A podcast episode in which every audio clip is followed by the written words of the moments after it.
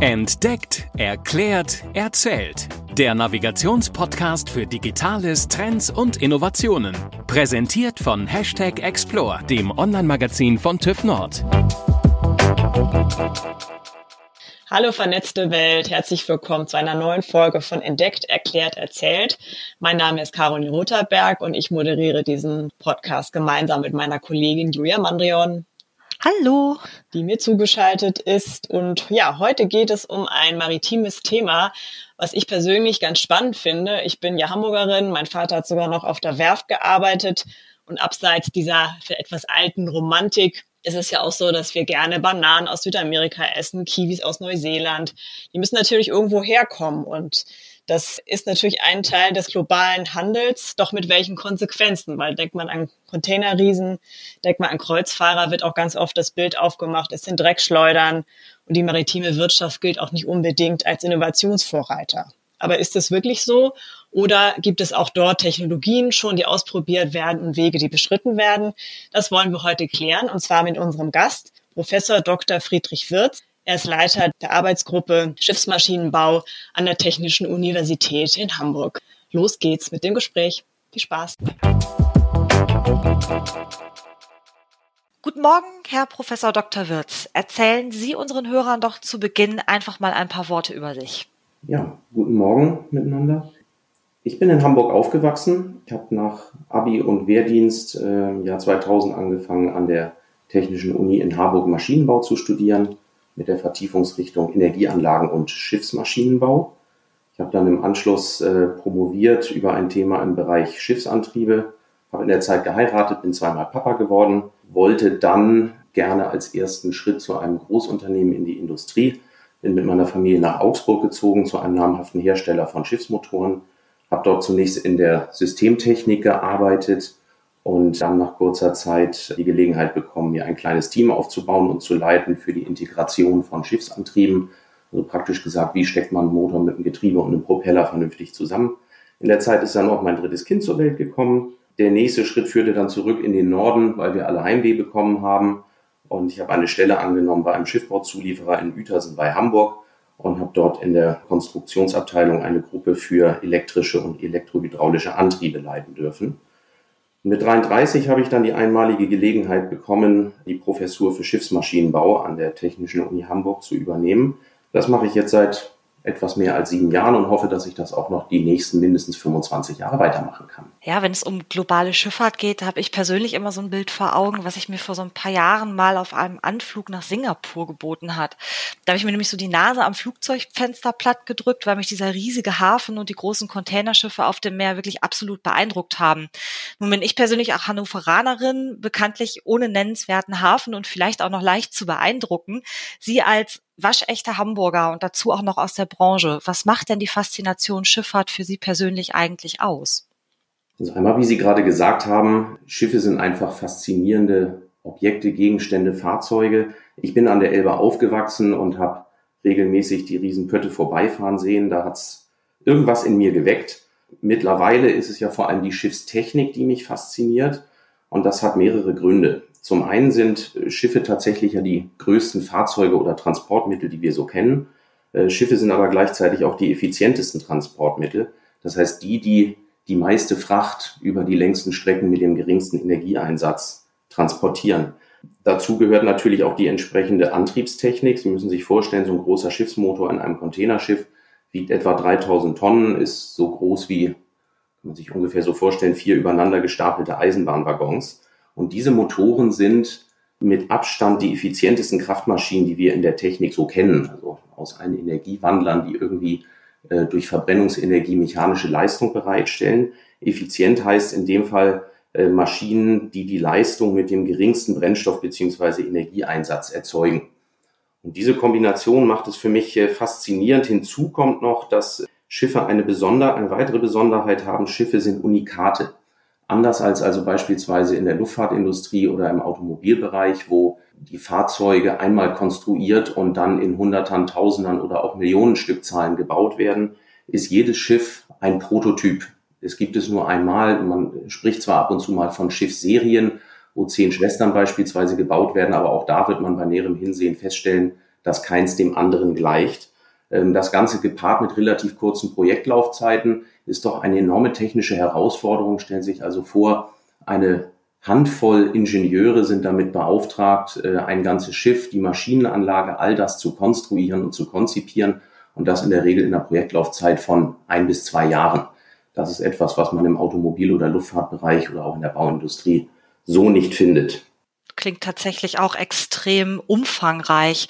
Das bringt mich auch gleich dann nochmal zur nächsten Frage. An solchen Projekten müssen natürlich auch wahnsinnig viele Player beteiligt sein. Können Sie unseren Hörerinnen und Hörern vielleicht auch mal so einen allgemeinen Einblick in die Branche geben? Wer spielt denn beim Thema Schifffahrt und auch Schiffsantriebe überhaupt eine wesentliche Rolle? Auch das ist ein relativ breiter Blumenstrauß, aber es ist interessanterweise eine sehr kleine Branche. Also ich würde fast sagen, kennst du einen, kennst du alle. Über die Jahre hinweg äh, stellt man irgendwann fest, dass man doch immer wieder den gleichen Gestalten begegnet, die alle zugehörig sind zu diesen verschiedenen Playern. Das sind zum einen die Reedereien natürlich, die die Schiffe besitzen und betreiben. Das kann sowohl die Eigner als auch die Chartererseite sein. Das sind äh, weiterhin die Werften natürlich, die die Schiffe bauen. Dazu ganz wichtig die Zulieferbetriebe. Man muss sich vorstellen, eine Werft baut das Schiff und äh, konstruiert die Systeme, ist aber darauf angewiesen, Komponenten zuzukaufen. Der Motor, das Getriebe, der Propeller, der Kran, die Winde, die Rudermaschine, die Brückenausstattung, all das kommt von Zulieferbetrieben und wird von der Werft eingekauft und man steckt das alles zusammen und hofft, dass es dann bei der Probefahrt vernünftig funktioniert. Dazu gibt es noch die Klassifikationsgesellschaften. Das sind, man sagt immer, eine Klassifikationsgesellschaft ist so ein bisschen der, der TÜV des Schiffbaus. Also die, die Bauvorschriften erlassen, nach denen Schiffe gebaut werden müssen, um als seetüchtig und sicher zu gelten.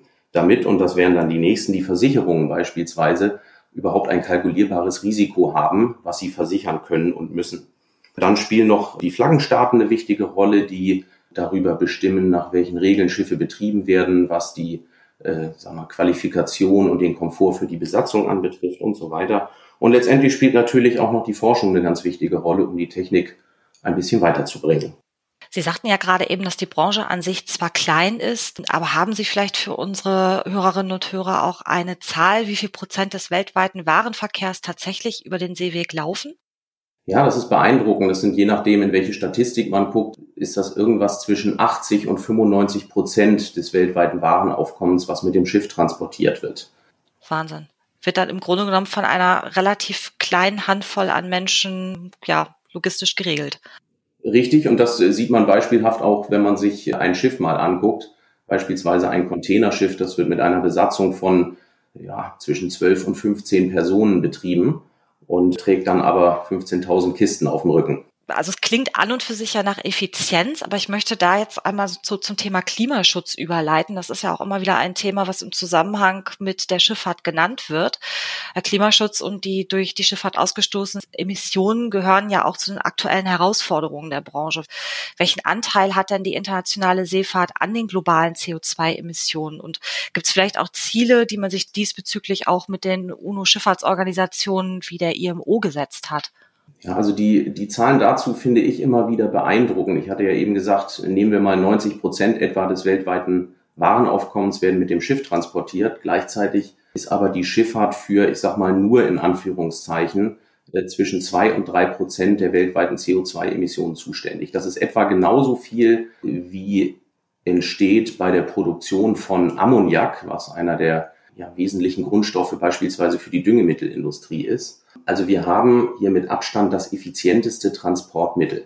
Viel Waren und doch äh, dabei vergleichsweise wenig äh, CO2 oder Klima, äh, Klimagasemissionen, die entstehen.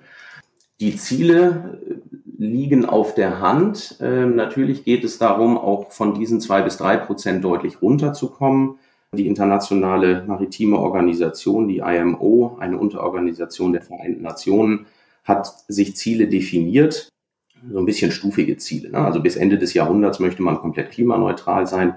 Bis 2050 möchte man die Treibhausgasemissionen um die Hälfte gegenüber 2008 reduziert haben. Bis 2030 sollen es bereits etwa 40 Prozent sein.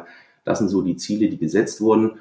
Und jetzt ist es ja so, man kann äh, das Unmögliche wollen, um das Mögliche zu erreichen, sich Ziele setzen.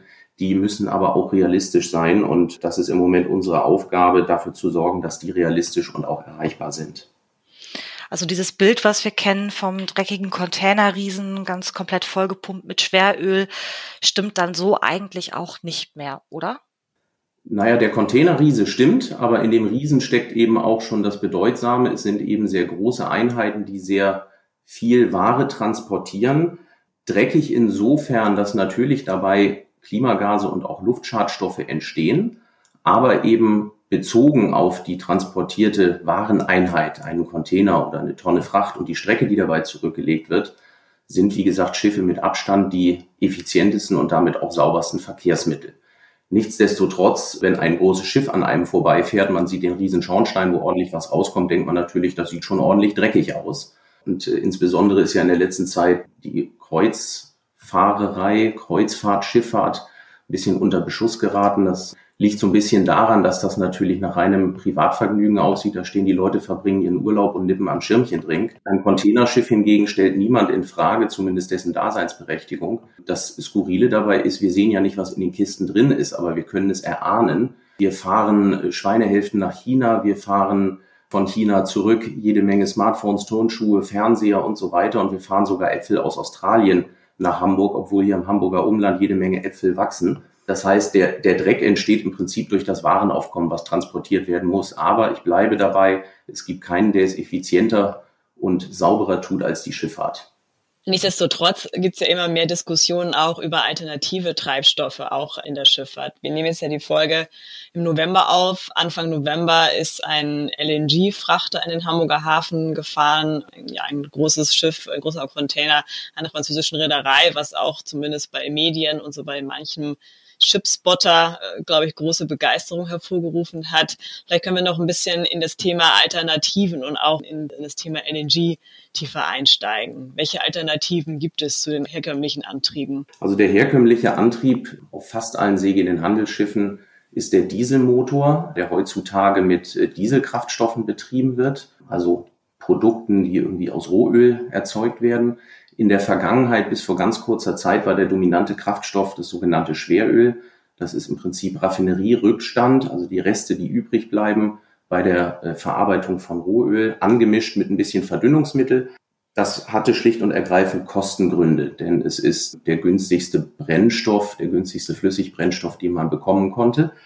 Und ähm, natürlich sind auch Schiffsbetreiber ja, irgendwo nah an ihrem Portemonnaie und wollen Geld verdienen, ein Geschäftsmodell bedienen und damit auch ihre Investoren. Das ist nachvollziehbar. Dem wurde jetzt ein ziemlich jäher Riegel vorgeschoben, in dem zu Anfang diesen Jahres ein Grenzwert erlassen wurde, der den Schwefelgehalt im Kraftstoff betrifft. Der wurde auf ein halbes Massenprozent gesenkt und das kriegt man kaum noch mit herkömmlichen Schwerölen erreicht. Es gibt zwar die Möglichkeit, weiterhin Schweröle einzusetzen und mit einer Abgasnachbehandlungsanlage, einem sogenannten Scrubber, die dann entstehenden Schwefeloxide abzureinigen. Ähm, das, davon wird aber nur sehr wenig Gebrauch gemacht aus bestimmten äh, technischen und auch betriebswirtschaftlichen Gründen. Die Mehrzahl der Schiffsbetreiber sind jetzt auf Dieselkraftstoffe umgestiegen. Das kostet halt ein bisschen mehr Geld, aber das gilt für alle. Insofern ist dieser Offset, äh, betrifft er nicht Einzelne, sondern alle sind davon gleichermaßen betroffen. Und zugegebenermaßen muss man sagen, Dieselkraftstoffe, die eben auf Rohölbasis hergestellt wurden, sind schlicht und ergreifend immer noch sehr, sehr günstig. Günstig im Vergleich zu all den Alternativen, auf die ich jetzt gerne zu sprechen komme. Sie hatten das Thema LNG oder LNG angesprochen. Das steht für Liquefied Natural Gas, also verflüssigtes Erdgas. Das ist zumindest in seiner Reinstform auch ein fossiler Brennstoff, der einfach nur verflüssigt wird, um äh, eine höhere Dichte, Speicherdichte zu erreichen. Das heißt, um mehr davon in einem Schiff unterbringen zu können. Dieses Erdgas wird äh, in der Regel dann nicht mehr in einem Dieselmotor verbrannt, sondern in einem Motor, der von außen eigentlich fast genauso aussieht, aber nach dem Otto-Prinzip arbeitet. Das ist das, was man umgangssprachlich als Benziner bezeichnet, weil die in der Regel Benzin verbrennen. Hier wäre es dann ein solcher Motor, der Erdgas verbrennt. Es gibt aber auch dieselmotorische Verfahren, die unterscheiden sich in der Regel in Bezug auf all die Vor- und Nachteile, die sie so jeweils haben. Die Vorteile des einen sind die Nachteile des anderen. In einer ottomotorischen Verbrennung entstehen deutlich weniger Luftschadstoffe wie äh, Stickoxide und Rußpartikel beispielsweise. Und gleichzeitig entsteht dort aber auch der sogenannte Methanschlupf, der prinzipbedingt ist. Das heißt, ein Teil des Erdgases, was fast vollständig aus Methan besteht, passiert dem Motor unverbrannt und äh, da es sehr klimawirksam ist, kann es einen Teil des CO2-Vorteils kompensieren. Der CO2-Vorteil wiederum ergibt sich daraus, dass einfach, wenn man sozusagen eine Menge Erdgas mit einer Menge Dieselkraftstoff vergleicht und beide den gleichen Energieinhalt haben, dann entsteht bei der Verbrennung des Erdgases ein deutlicher, ein deutlich äh, geringerer Anteil an Kohlendioxid. Diese Alternative gibt es. Sie ist allerdings immer noch mit äh, entsprechend höheren Kosten verbunden. Insbesondere hakt es noch an der weltweiten Infrastruktur. LNG ist äh, nicht freiwillig flüssig. Es muss dafür unter Druck und bei sehr niedrigen Temperaturen von zwischen minus 130 und minus 160 Grad Celsius gelagert werden. Das führt zu erheblichen Herausforderungen, was sowohl die Tank- und Systemtechnik an Bord anbetrifft, als auch natürlich die landseitige Versorgungsinfrastruktur. Man kann das also nicht einfach in ein Tanklager kippen, das Zeug. Und ähm, deswegen ist es immer noch ein bisschen zögerlich, dass in die entsprechende Infrastruktur investiert wird, weil natürlich solche Projekte auch eine sehr lange Laufzeit haben und sich über mehrere Jahrzehnte amortisieren und dafür im Moment noch so ein bisschen die Planungssicherheit fehlt, ob denn LNG der oder einer der zukünftigen Schiffskraftstoffe sein wird. Wahrscheinlich auch deswegen diese Diskussion, ne, dass immer noch gehofft wird, dass hier vielleicht in Brunsbüttel so ein Tankterminal entsteht. In Wilhelmshaven war es ja, glaube ich, auch geplant, dass dort äh, LNG getankt werden kann. Da haben sich, glaube ich, die Investoren jetzt doch dagegen entschieden. Scheint ja ein bisschen das auch wiederzuspiegeln, was Sie sagen, dass es eben, ja, es hat seine Herausforderungen. Genau, es hat seine Herausforderungen, aber auch seine Chancen. Wie gesagt, die Emissionen von Luftschadstoffen sind zumindest in der ottomotorischen Verbrennung dramatisch reduziert. Beim CO2 gibt es einen leichten Vorteil. Es gibt aber noch eine, eine weitere Möglichkeit äh, in Bezug auf LNG, wenn das Erdgas eben dann nicht aus fossilen Quellen stammt, sondern synthetisch erzeugt wird. Dann kann das eins zu eins ersetzt werden und man hätte dann einen Kraftstoff oder Brennstoff, der zumindest neutral oder ohne fossilen Kohlenstoff auskommen würde. Da kommen wir eigentlich so zu dem, zu dem, der Hauptgruppe an Alternativen. Das, worüber im Moment alle nachdenken, ist im ersten Schritt die Erzeugung von Wasserstoff. Das muss man sich so vorstellen, man hält zwei Kabelenden irgendwo ins Wasser und äh, gibt Strom drauf und dann blubbert aus dem Wasser Wasserstoff und Sauerstoff aus. Das sind so die beiden Bausteine des Wassermoleküls. Den Wasserstoff äh, kann man dann auf verschiedene Art und Weise nutzen. Man kann ihn entweder so nutzen, wie er ist. Man könnte also beispielsweise Schiffe mit Wasserstoff betanken. Wasserstoff ist aber ein Gas mit einer sehr geringen Dichte. Das heißt, man muss den Wasserstoff dann unter sehr hohen Drücken in Tanks füllen oder man kann den Wasserstoff auch in eine Absorptionsflüssigkeit einbinden. Es gibt noch verschiedene andere Technologien, die aber alle noch sehr viel Platz brauchen und sehr viel Gewicht an Bord verursachen.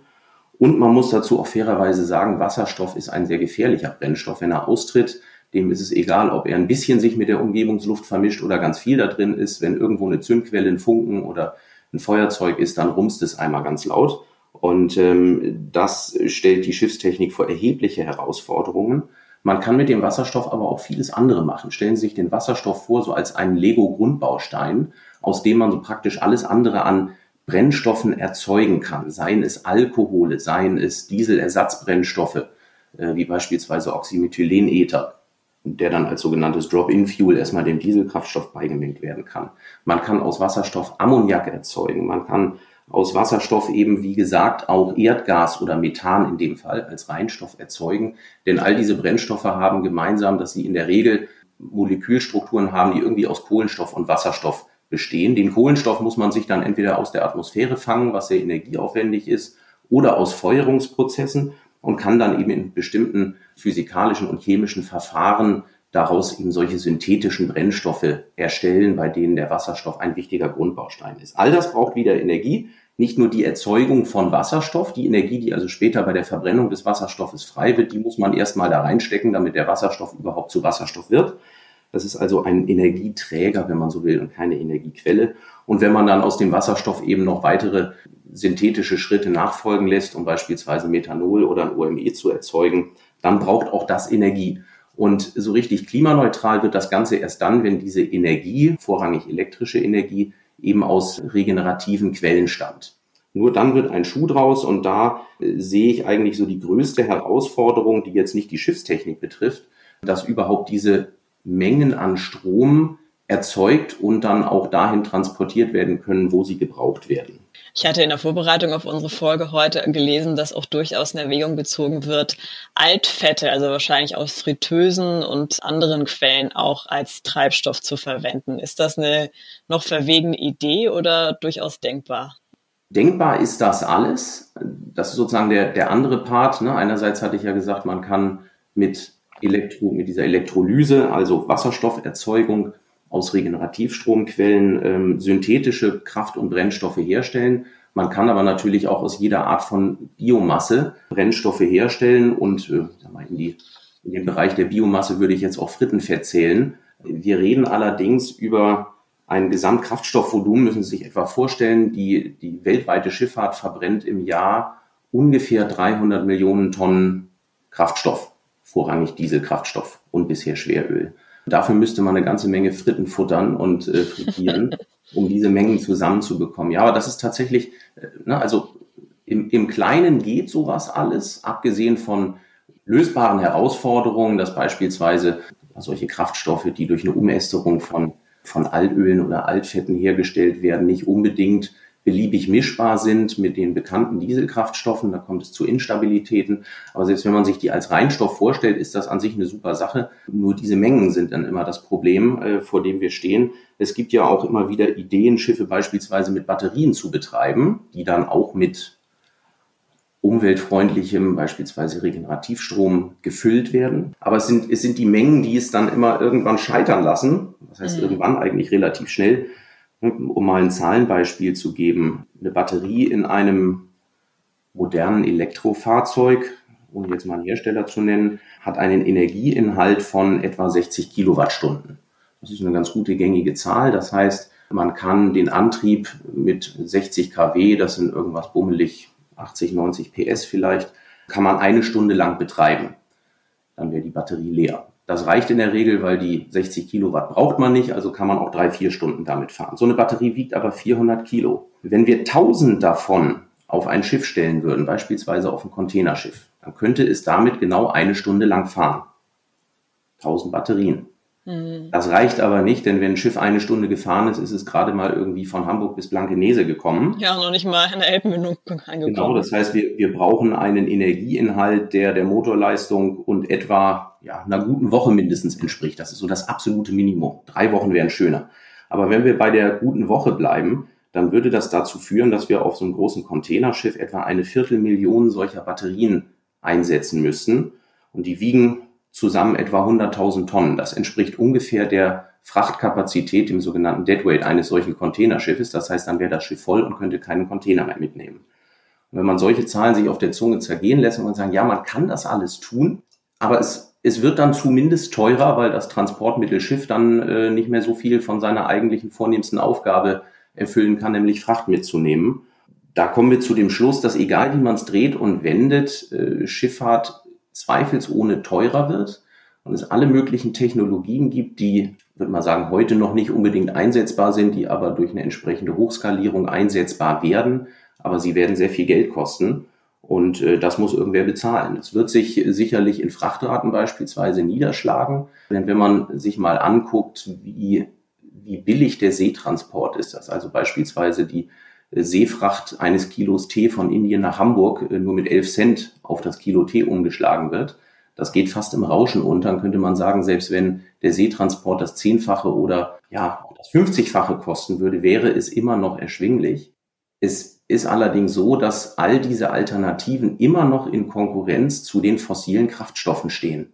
Und solange die so billig sind, und wir sehen seit mindestens zehn Jahren, zwar mit Schwankungen, aber ein in etwa stabiles Ölpreisniveau, dann werden diese Alternativen aus wirtschaftlicher Sicht nicht konkurrenzfähig. Es braucht also entweder eine entsprechende Verteuerung, eine künstliche Verteuerung dieser fossilen Kraft- und Brennstoffe, oder es muss irgendwie dafür gesorgt werden, dass das Preisniveau all dieser Alternativen sich in die Richtung bewegt. Denn ansonsten der Betreiber eines Schiffes und ich glaube, das kann jeder Autofahrer nachvollziehen, wenn er schon mal überlegt hat, ob er sich ein Elektroauto kauft oder doch wieder ein Diesel. Am Ende muss das Portemonnaie es hergeben. Diese Lösungen müssen bezahlbar sein. Und solange man eine günstigere Alternative hat, die erlaubt ist, wird man immer die wählen. Zu dem, was Sie gerade gesagt haben, passt auch ein Zitat, was ich von Ihnen gelesen habe. wenn der Weg zur sauberen Schifffahrt eine Atlantiküberquerung wäre, dann hätten wir den Hafen Europa noch nicht einmal verlassen. Das Ziel ist klar, aber die Route ist noch nicht festgelegt. Das heißt, wann kommen wir in New York an und kommen wir von, von Süden, von Norden oder doch direkt? Was meinen Sie? Ich glaube nicht, dass es den einen Weg geben wird, der nach New York führt. Ähm, alle Wege führen nach New York oder führen nach Rom. Es wird nicht die eine Technologie geben, es wird mehrere Technologien geben für verschiedene Anwendungen, für verschiedene Schiffstypen, für verschiedene Routen. Wann das soweit ist, ich könnte es jetzt invers sagen sagen, naja, es gibt äh, ja die definierten Ziele, bis dahin müssen wir soweit sein. Ich stelle aber auf der anderen Seite fest, dass in den letzten zehn Jahren Technologien, die für marktreif erklärt wurden, doch immer noch an, äh, aus verschiedenen Gründen auf sich warten lassen. Ob es die Kosten sind, ob es die Infrastruktur ist, ob es die Akzeptanz ist, ob es das Gefahrenpotenzial ist oder ob es auch einfach die Bauvorschriften sind, die ja auch die Aufgabe haben, für einen sicheren Betrieb zu sorgen, die sehr lange in der Entwicklung brauchen, dann äh, ja, ist diese Frage sehr schwierig zu beantworten und wäre ein Blick in die Glaskugel. Aber der Start ist klar, wir wissen, wo wir sind, wir wissen auch, wo wir hinwollen und müssen. Wir können schon absehen, welche Routen dafür zur Verfügung stehen, aber welche davon gefahren werden und wie umwegreich die sind, das ist noch schwierig zu sagen. Aber das ist ja dann auch die, eine Herausforderung unter anderem für uns Ingenieure, diesen Weg gangbar zu machen. Das ist eine sehr spannende Zeit. Im Moment tut sich eben mehr in der Schiffstechnik als in den letzten 30 Jahren, würde ich mal behaupten. Insofern freue ich mich genau an diesem Prozess mitwirken zu können. Wir fragen jeden Gast am Ende immer noch zwei Abschlussfragen. Und die erste lautet, was müsste passieren, dass Sie einmal 24 Stunden offline gehen? Auch das passiert sogar einmal im Jahr. Äh, jedes Jahr fahre ich mit meinem besten Kumpel in, auf den mecklenburgischen Seen mit Motorfloß rum. Das ist so unser Entschleunigungswochenende und da ist das Handy tatsächlich aus. Wir cheaten höchstens einmal, wenn wir gucken müssen, wo der nächste Supermarkt ist, an dem man noch Eiswürfel kriegt, um das Bier zu kühlen. Ähm, das sei gestattet. Und deswegen ähm, genieße ich diese Zeit dann auch sehr. Ich versuche es auch wo immer sonst auf Medien zu verzichten. Das gelingt mir mitunter auch ganz gut, aber 24 Stunden durchzuhalten ist schon hart. Sie sind aber tatsächlich der erste Gast in unserer Sendung, der das Ganze mit Oh, das ist in letzter Zeit vorgekommen, beantwortet hat. Ja, und vor allem regelmäßig. Ja, genau, das hat tatsächlich noch niemand gesagt. Die meisten haben gesagt, oh, da kann ich mich nicht dran erinnern. Welche digitale Innovation müsste denn noch erfunden werden, um Ihr persönliches Leben vielleicht noch ein bisschen angenehmer zu gestalten? Darf die Antwort so unrealistisch sein, wie sie nur sein soll? Gerne. Unbedingt. Ich glaube, das Beste, was uns passieren könnte, wäre, wenn wir das Beamen erfinden würden. Dann würden sich nämlich all unsere Transportprobleme und die damit verbundenen Emissionen von jetzt auf gleich in Luft auflösen, wenn wir sowohl Personen als auch jede Art von Waren, Gegenständen, Fracht einfach per Knopfdruck an eine andere Stelle auf der Welt verschicken könnten. Mal gucken, wann es soweit ist. Bis dahin sind wir schon alle abgesoffen. Wo sind Sie denn noch für Fragen zu erreichen? Wenn unsere Hörerinnen und Hörer doch vielleicht noch eine Frage oder eine Anregung haben, können wir sie über soziale Netzwerke oder andere Wege gut erreichen? Ich muss gestehen, was soziale Netzwerke anbetrifft, meine Kinder leben mir das vor, aber ich bin da eine ziemliche Amöbe. Man erreicht mich noch auf dem klassischen äh, alten Dampfweg, nämlich per E-Mail oder per Telefon. Meine Kontaktdaten finden sich bei uns auf der Homepage der TUHH. Wenn Sie dort meinen Namen eingeben oder nach der Arbeitsgruppe Schiffsmaschinenbau suchen, dann werden Sie mich finden und ich freue mich auf Fragen. Dann verlinken wir das gerne in den Shownotes.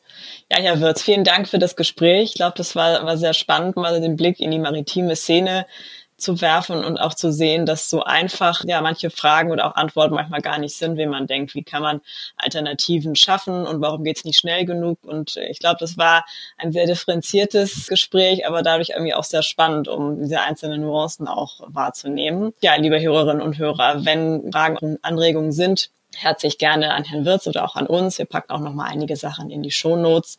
Guckt auch gerne noch mal in unser Online-Magazin Hashtag Explore. Da haben wir auch zum Thema Maritimes und saubere und sichere Schifffahrt auch noch einige Artikel, die verlinken wir ja auch noch mal. Dann verabschieden wir uns für den Moment und hören uns wieder in 14 Tagen. Tschüss. Vielen Dank. Tschüss. Das war Entdeckt, Erklärt, Erzählt der Navigationspodcast für Digitales, Trends und Innovationen. Präsentiert von Hashtag Explore, dem Online-Magazin von TÜV Nord. explore-magazin.de